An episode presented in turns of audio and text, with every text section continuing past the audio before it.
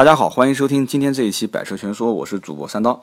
今天呢，是因为我本人出差，星期六呢应该是要更新的，后来呢一直忙到比较晚，现在已经夜里的十二点三十分了。但是 我还是就算是星期三吧哈，我们把这期节目给更新了。其实也不缺话题啊，因为话题我是之前都准备好的。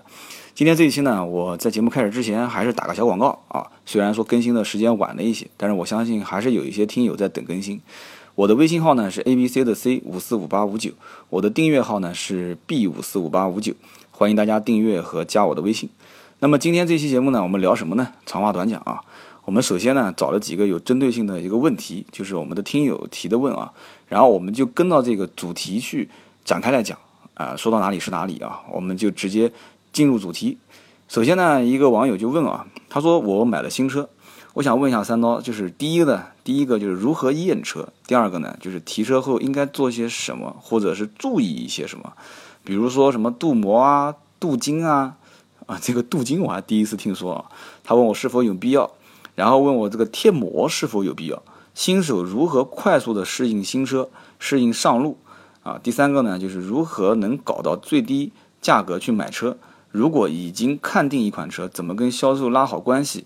啊，包括购车等等，哎，这个我觉得哦，你还没买车是吧？我以为你已经买了车了。其实呢，这个话题啊，我们一个一个讲。呃，我觉得倒是反过来讲比较好啊。从第三个问题开始，如何以最低的价格去买车啊？如何去把已经看好的一款车跟销售拉好关系？其实这个讲白了还是要以低价去买车。在买车的过程当中呢，你要记住一句话啊，就是没有最低，只有更低。随着等待的时间的长短。以及你对某一款车型的这个价格的关注度的提升，你会发现，实际上在一个特定的时间区间里啊，就比方说，呃，三月到五月啊，七月到九月这个时间段，价格的波动不会太大啊，也可能是因为经销商这个库存长期持续会是在一个平衡线上下，没有大的波动，但是呢，它会，特别是有一些进口车，它会突然一批车子到了港口。然后经销商一下子库存压力会变大。如果你要是赶巧了，正好是这家经销商的这个资金压力也比较大，比方说这个财务啊承兑汇票到期了啊，或者说他对另外一款车型啊季度销售的任务有要求，那么这个时候他几个环节和因素同时对他施加压力。他可能会选择抛售一部分车型，那但是当然了，这部分车型肯定不会是畅销车型啊，都会是一些啊积压在仓库里面的，或者是一些进口车，呃，单价比较高的车型。所以说，你说如何去以最低价买车？我说实话，到目前为止啊，我们从业这么多年，我也不敢跟身边的人去讲，我说啊，某款车这个价格肯定是最低价，没有什么最低价，只有在某一个特定的时间期限内。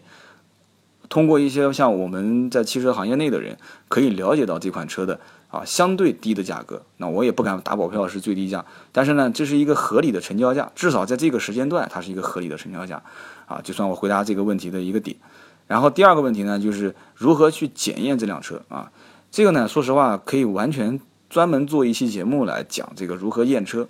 今天这一期呢，我们就大概聊一聊这个话题啊。如何验车呢？首先一点，其实任何再牛的这个呃机修师傅，或者是呃非常专业的什么发动机工程师啊，还是怎么样的人，我相信啊，因为新车它没有上牌嘛，所以嗯，能让你开着一辆新车上去试乘试驾，或者是怎样，这可能性几乎没有。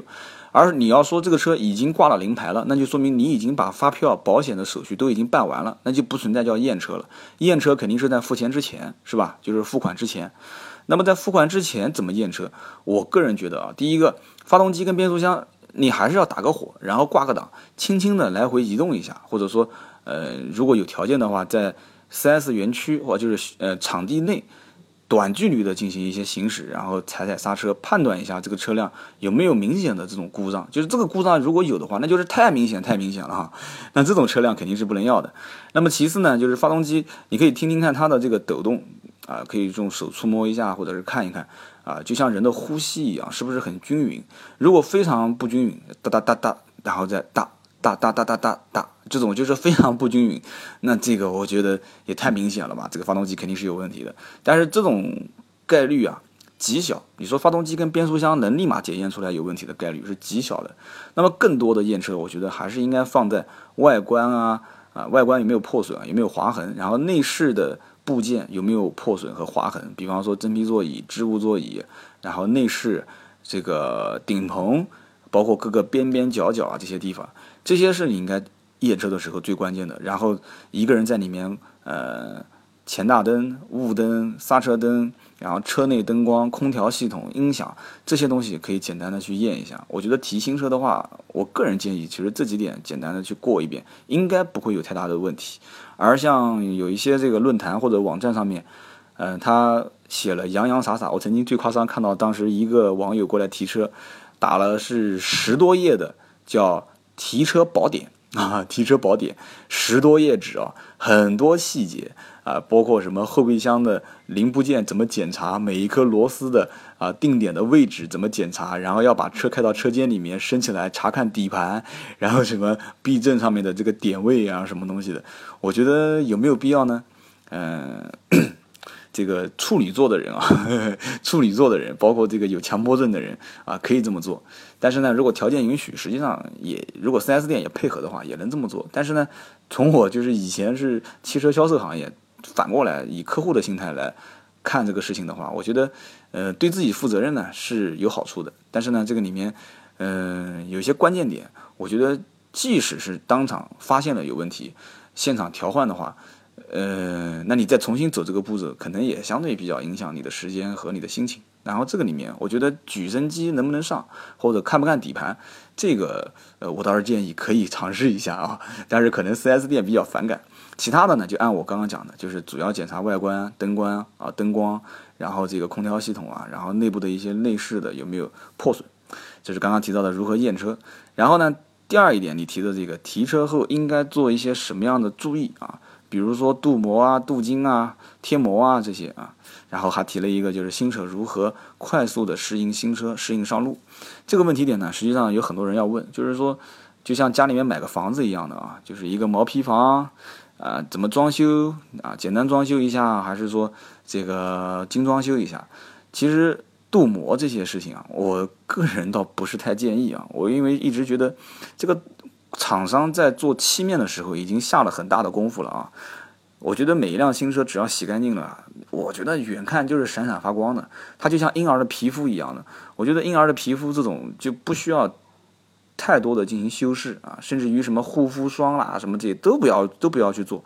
但是镀膜对于什么样的一些车型适合去做呢？比方说展示用的一些车啊，它是需要镀个膜，整体效果确实不错。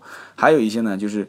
呃，怎么讲呢？就是你平时的使用率不是很高，其实这个也有一点像展示用的车啊，就是你的使用率不是很高，但是偶尔开出去呢，希望它焕然一新啊，就是整个的车辆一直是保持一种非常新的状态。那这个车镀个膜应该问题也不大。你像我们这种就是长期用车，每天都是有的时候跑高速啊、跑市区啊，就是把它当成代步工具，其实镀膜对我来讲的意义不是很大。啊，特特别是在某一些城市啊，我就不点名了啊，它这个污染是非常严重的，甚至甚至是这个整个城市的道路啊，叫什么叫晴天一身灰啊，雨天一身泥，在这种情况下，你镀再好的膜，啊，我觉得也就那么两三天、三四天啊，也就也就差不多了。当然了，可能镀膜的一些商家就要跟我提意见了，说啊，我这个镀膜可以维持三年、维持两年啊，啊，我不是说你镀膜的效果不好，我只是说。你即使膜镀的再好，在这种什么晴天一身灰、雨天一身泥的这种环境底下啊，然后我是觉得你你镀的再好，和那个泥巴相比的话，我觉得泥巴的效果比你这个效果要好很多啊。所以呢，这个讲的有点悲观。但是贴膜有没有必要呢？我曾经有一期是专门讲过贴膜的这个一些小提示啊。这个怎么说呢？从我个人来讲的话，我我的车是裸车，我反正不太主张贴膜，但是嗯。贴一下就贴一下吧，其实问题也不大。其实贴膜的话，包括选颜色方面，我给大家一个建议啊，一定要选浅色的膜，不要选深色的膜，特别是那种特别特别深，就是几乎是黑漆麻乌，从外往里看看不见的这种。这种膜呢，虽然隐秘性很强啊，可能啊某一些男性车友啊啊做一些羞羞的事情啊，可能还比较有用。但是其实这个我跟你讲，贴膜跟不贴膜都一样。但是呢，我觉得。就是贴膜的车子，千万不能选深色膜。为什么呢？因为深色膜在阳光非常强烈的时候，你在行驶的过程中，你会发现反光镜倒射到你的车内，然后再反射到反光镜里里面，讲的有点绕啊，你会发现会进行有有一些重影，就是你看反光镜的时候，它会有重影，这样子是非常不安全的。而且有一些车子贴膜，它那个侧面左右后视镜因为颜色太深了嘛，它会切掉一块，切掉一块，我觉得也不是很美观。所以呢，我是不太主张贴深色膜，浅色的膜倒是可以。而且现在有一些膜的品牌，实际上做工啊各方面还是不错的。而且膜这个事情，其实我个人提个建议啊，膜呢品牌还是要有挑选的啊，选主流的品牌。但是更关键的还是贴膜的人手艺怎么样。所以这个叫做什么呢？三分靠品牌，七分靠手艺，就跟家里面的什么地板啊、瓷砖是一样的啊，就是品质是一方面，但是更关键的就是看这个施工人的手艺怎么样。然后你还提了一个这个新手如何快速适应新车啊，适应上路。这个呢，说实话，我也曾经做过一期，叫做什么驾校如何选择啊，新手如何上路。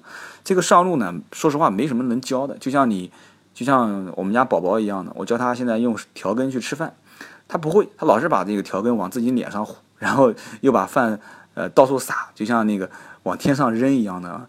但是慢慢慢慢之后，他自然也就会了啊，每一勺子都会往嘴里面放。其实新手上路也是一样的，有些东西呢，嗯，基本的可能老师会教给你，甚至于我们作为朋友坐在你的副驾驶上面，也会教你一些技巧啊，比方说这个时候应该换挡啦，啊，这个时候应该踩刹车减档啊，这个时候应该怎么样？但是真正的很多路感，就是所谓的路感这种东西，它是教不了的。举个例子啊，比方说有很多地方它会有这种线宽的石桩子，任何一个新手他估计都很难过这个。这个线宽的就像线宽门一样的，你如果真的竖两个柱子在那边，他反而能过；但是你竖两个石桩子、石墩子在那边，他就不敢过了。这个我也不知道为什么啊，这可能涉及到另外一个领域了啊。所以说，新手有的时候就是过线宽门啊，他会觉得很很困难。还有一个呢，就是倒车会很困难，就是往前开谁都会嘛，就哪怕开慢一点就是了。但是倒车就很困难，这个东西还是要慢慢去适应。一个呢，适应路感；第二一个呢，就是适应距离感。这个距离的感觉呢，实际上也很难去去判定。就比方说，我们老司机有的时候跟前面的车跟得非常近啊，等红绿灯的时候，就明明靠得很近了，有的人坐在副驾驶，感觉这车快撞上去了，但是这个老司机呢，他还是敢。啊，挂上档，然后往前再移那么一点，然后再往前移那么一点，然后下车一看，两个车可能就差那么两三公分啊，就夸张了一点，可能十公分、五公分，这个就完全是靠路感，就是对这个车子的熟悉程度。这个呢，一时半会儿，说实话也 教不了，还是要多开啊。只要你多开车，就跟你拿筷子吃饭一样的，自然就会了，而且自然就熟悉了。这是一个问题。那么我们今天节目呢稍微短一点，说实话我也有点累了，想休息了。我们再讲一个问题点啊，就是叫张，这可能是真名，我就不说了啊，叫张某。张某呢，他在这个微信上面留言，他说：“刀哥，这个日本的七星烟有两条生产线，一条呢偷工减料，所以出口的烟呢比本国人抽的还要便宜。日本车和欧洲车有没有这种情况？我个人呢比较喜欢宝马，宝马有没有这种情况？”哎，这个 你让我怎么呢？你让你让我要揭幕这个黑幕是吧？这个揭露黑幕，你跟我讲的这个七星香烟的事情啊，我说实话，因为我也是个抽烟的人啊，我之前之前也听人跟我说过啊，包括有从日本留学回来的跟我讲，在国内抽的版本跟国外是不一样的，的确有这么一回事。而且我觉得很奇怪啊，就是这个日本人啊，你你全球统一标准生产，难道很困难吗？对吧？而且这个当年的这个丰田集团啊。在全球制造这个分厂的时候，制呃，我觉得他当时的这个主张就是要全球统一嘛，对吧？包括现在奥迪也是在一直在喊嘛，叫同一个星球，同一个奥迪嘛。所以我就在想，这个他香烟都已经偷工减料了，你还能指望汽车什么呢？对吧？你不要指望，就是日本在国内的车啊。是百分之百不贡献生产，百分之百不跟日本贡献生产的啊，除非是那些纯纯进口的啊，你比方说像斯巴鲁啊，啊，包括还有一些啊，英菲尼迪啊、雷克萨斯啊，就纯进口车啊，包括阿库拉。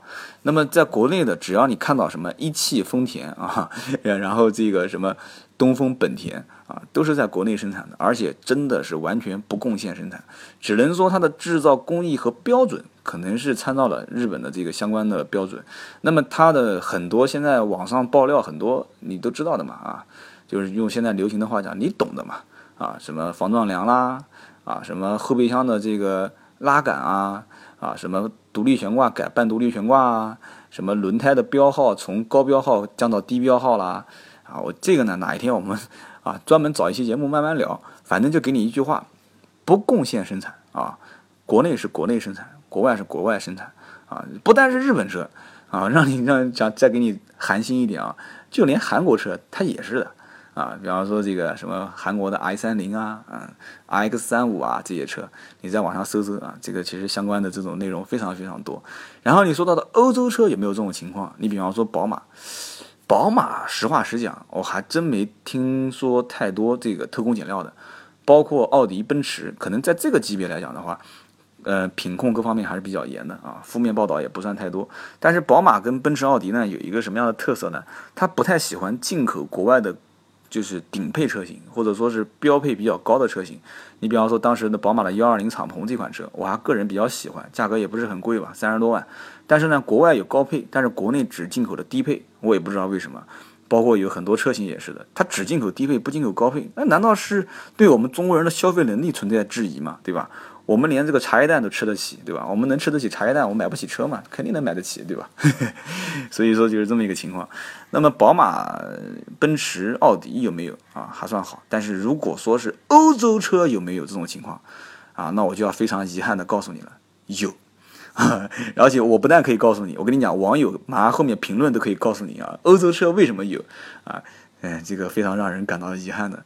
你看看速腾啊，看看这个宝来啊。然后你再看看这个 Polo，啊，看看 Polo 的门，看看速腾的悬挂，然后再看看宝来啊，宝来随便看了啊，发动机盖打开，然后完了之后，反正就是欧洲车这两年在国内，怎么讲呢？可能真的国内的这个汽车氛围跟风气不太好。我希望就是我的百车全说节目啊，以后如果影响力稍微稍微一点一点大了以后，我一定要讲一讲这里面的东西。我要提倡在国内，我不我不要求，我也不期望价格能。做的非常低啊，每个国家有每个国家的行情，我只期望你车辆的品质跟国外一样，这点点要求不过分，一点都不过分。我只希望别人有的我都有，别人有独立悬挂我也有，别人有防撞钢梁我也有，对吧？所有的碰撞标准就跟国外一致啊，我我也不想跟国外一致，我们自己定个标准，比国外更严格，不就 OK 了吗？对吧？像上一期我提到的那个 ESP 车身稳定系统，那为什么国外它？标配没有 ESP 不给上市，国内就可以上市呢？就不给它上啊？我就不让你上市不就行了吗？就用南京话讲，就是不够恩真啊，就是底子不够足啊，底气还是不够足。再讲白的了，实际上也是消费者养成的这个培养了这么一个坏习惯，什么车都能卖得掉，那那那还谈什么这种质控、质量跟品控呢？所以呢，大家多听听《百车全说》这个节目啊，大家都听听《百车全说》这个节目，给大家普及一些非常屌丝啊，非常。基本和简单的一些观念啊，因为毕竟从业这么多年啊，我们互相共享一些知识，我们也不揭露什么黑幕啊，有一说一，有二说二，对吧？我的节目就是这样的，粗制滥造，胡说八道。那么行，今天这一期呢就到这里，我要早点睡觉了。呃，大家记得啊，这期节目是周三更新的啊，就当做我是周三更新啊，因为你们现在很多人还在睡觉嘛，明天上午星期四上午一起床就能听到，也挺好的。然后最后呢，还是做个小广告啊，我的微信号 A B C 的 C 五四五八五九，然后我的订阅号 B 五四五八五九，订阅号呢每天会发个六十秒的小语音。然后最后一件事情呢，就是啊，这个我感觉还有点不好意思开口的啊，我的节目呢现在是可以接受这个冠名和赞助的。嗯，三刀也要求生存啊，家里面也有几口人要吃饭。这个节目目前来讲，我觉得，嗯，听众也挺多的，而且呢，嗯，赞助啊、冠名啊都好谈，因为毕竟节目是刚在初期阶段，可以尝试一下。包括像有开天猫商城的，有做品牌代理的，全国招商的这种，毕竟现在的受众群体覆盖面还是比较广啊，在全国甚至全球很多国家都有人在听。那么就这么多，那么祝各位今天晚上听节目的人啊睡个好觉，晚安。好的，今天这期就到这里，我们下期接着聊。